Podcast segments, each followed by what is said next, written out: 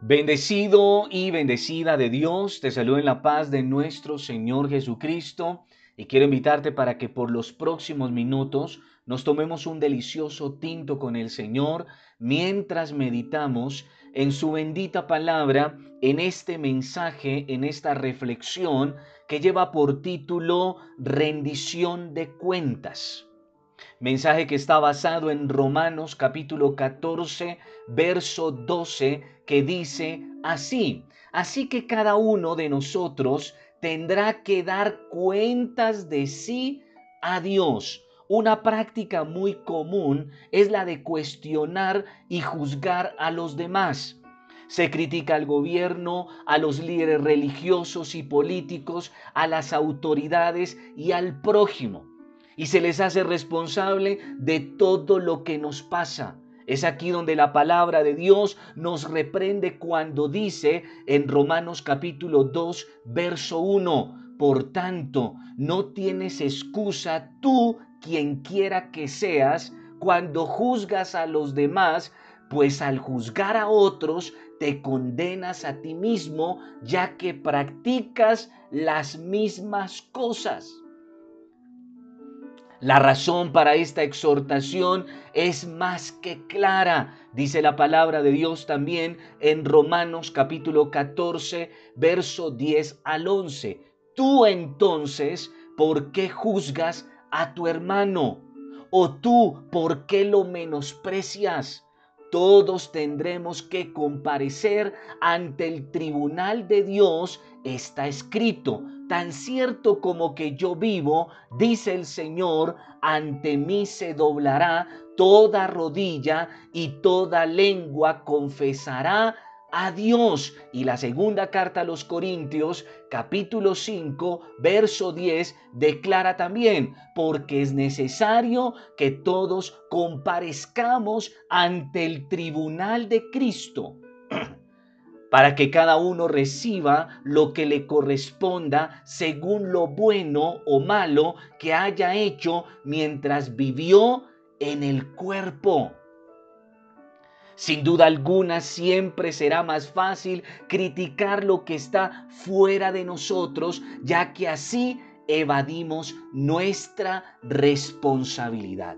Cuando nos enfocamos solo en los errores de los demás, dejamos de trabajar internamente. Y eso nos lleva a culpar a otros de las cosas que no hacemos o en las que nosotros estamos fallando.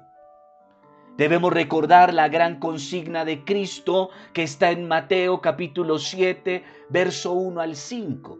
Dice la palabra, no juzguen a nadie para que nadie lo juzgue a ustedes, porque tal como juzguen, se les juzgará, y con la medida que midan a otros, se les medirá a ustedes. Pregunta el Señor, ¿por qué te fijas en la astilla que tiene tu hermano en el ojo y no le das importancia a la viga que está en el tuyo? ¿Cómo puedes decirle a tu hermano, déjame sacar la astilla del ojo cuando ahí tienes una viga en el tuyo? Entonces dice el Señor, hipócrita, saca primero la viga de tu propio ojo y entonces verás con claridad para sacar la astilla del ojo de tu hermano. El énfasis que hace la palabra es que a Dios y no a los hombres daremos cuenta, seremos juzgados. Por eso no le toca al hombre juzgar a su hermano, a su prójimo. Dice la palabra de Dios en Isaías 45, 23. Por mí mismo hice juramento, de mi boca salió palabra en justicia, y no será revocada que a mí se doblará toda rodilla y jurará toda lengua. Por consiguiente, se doblará ante la recompensa que Dios dará al carácter y acciones de cada uno. La palabra nos recuerda que Cristo es el dueño absoluto de todos nosotros, que rige los juicios y sentimientos de los unos para con los otros mientras vivimos y que dispone de nosotros cuando morimos el testimonio que se da aquí de la absoluta divinidad de Cristo se vislumbrará en manera notable, en manera clara en los últimos tiempos. Aprender a decir me equivoqué, fue mi error, fallé, soy responsable y he pecado es la mejor manera para salir adelante de nuestros errores y debilidades. Cuando estemos delante de la misma presencia de Dios, ya no habrá un tercero a quien podamos culpar, ya que cada uno de nosotros deberá rendir cuentas por sí mismo y ya no podremos culpar ya más a nadie. Cada uno de nosotros tendremos que presentarnos ante el Señor y rendirle cuentas de lo que hemos hecho bien, de lo que hemos hecho mal, de lo que no hemos hecho, de lo que hemos dicho, de toda obra tendremos que rendirle cuentas a nuestro Dios.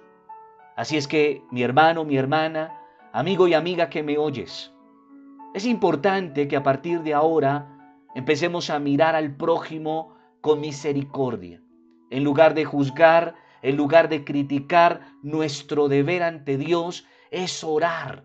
Orar para que Dios le ayude a esas personas en su debilidad, en sus errores. Pero más que eso, orar al Señor para que tenga misericordia de nosotros, para que nos ayude en nuestros propios errores, en nuestras propias fallas y cada día mirarnos ante el espejo espiritual que es la palabra de Dios y ella nos irá mostrando cada error, cada defecto, cada falla que tenemos nosotros. Y entonces podremos cambiar, podremos ser mejores personas, mejores creyentes, mejores hijos de Dios. Y muy probablemente cuando cambiamos nosotros, cambiará nuestro entorno, las personas que nos rodean, el cónyuge, los hijos, los hermanos, las personas de la iglesia, en fin, empezará a cambiar nuestro mundo. Quiero invitarte para que oremos al Eterno y le demos gracias a Dios por su bendita palabra. Amado y soberano Dios, Padre Celestial, en esta hora, Señor, te alabamos y te bendecimos. Hoy ante el espejo del alma, que es tu bendita palabra, Empezamos a comprender lo imperfectos que somos, lo malo que somos, nuestros errores, nuestras fallas. Y es entonces, Señor, donde en esta hora te queremos pedir perdón. Te queremos pedir, Señor, que obres en nuestra vida, en nuestras imperfecciones. Haznos perfectos en tu perfección. Haznos santos en tu santidad. Señor, en esta hora reconocemos nuestras fallas, reconocemos nuestros errores, asumimos, Señor, nuestra responsabilidad sobre nosotros mismos, sobre lo que nos pasa a nosotros.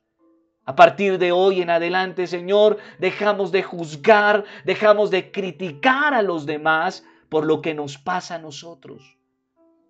Señor, reconocemos nuestro pecado ante ti. Te pedimos misericordia por nosotros. Te pedimos, Señor, que nos ayudes cada día a ser mejores creyentes, a ser mejores personas, a ser mejores hijos tuyos, en el nombre de Jesús. Y mientras tú estás obrando en nosotros, Señor, tenemos la certeza de que tú obrarás en nuestra familia, en nuestros hermanos, en nuestro prójimo. Porque hoy entendemos que no es a nosotros, es a ti, Señor, quien tiene la autoridad para juzgar y para llamar a cuentas a cada uno de nosotros. No está en nuestra potestad, no está en nuestro poder juzgar a otros porque todos seremos juzgados ante ti. Amado Dios, te pedimos por cada persona, por cada familiar, te pedimos Dios, porque tú les ayudes, porque tú les bendigas, porque tú les levantes. Señor, llénanos cada día más de tu inmenso amor, de tu inmensa misericordia para con los otros. En el nombre de Jesús, gracias Dios. Te alabamos y te bendecimos en esta hora. Amén y amén. Te bendigo, Paz de Cristo, y que la gloria del Eterno resplandezca sobre tu vida, sobre tu casa y sobre los tuyos. Hasta una próxima oportunidad.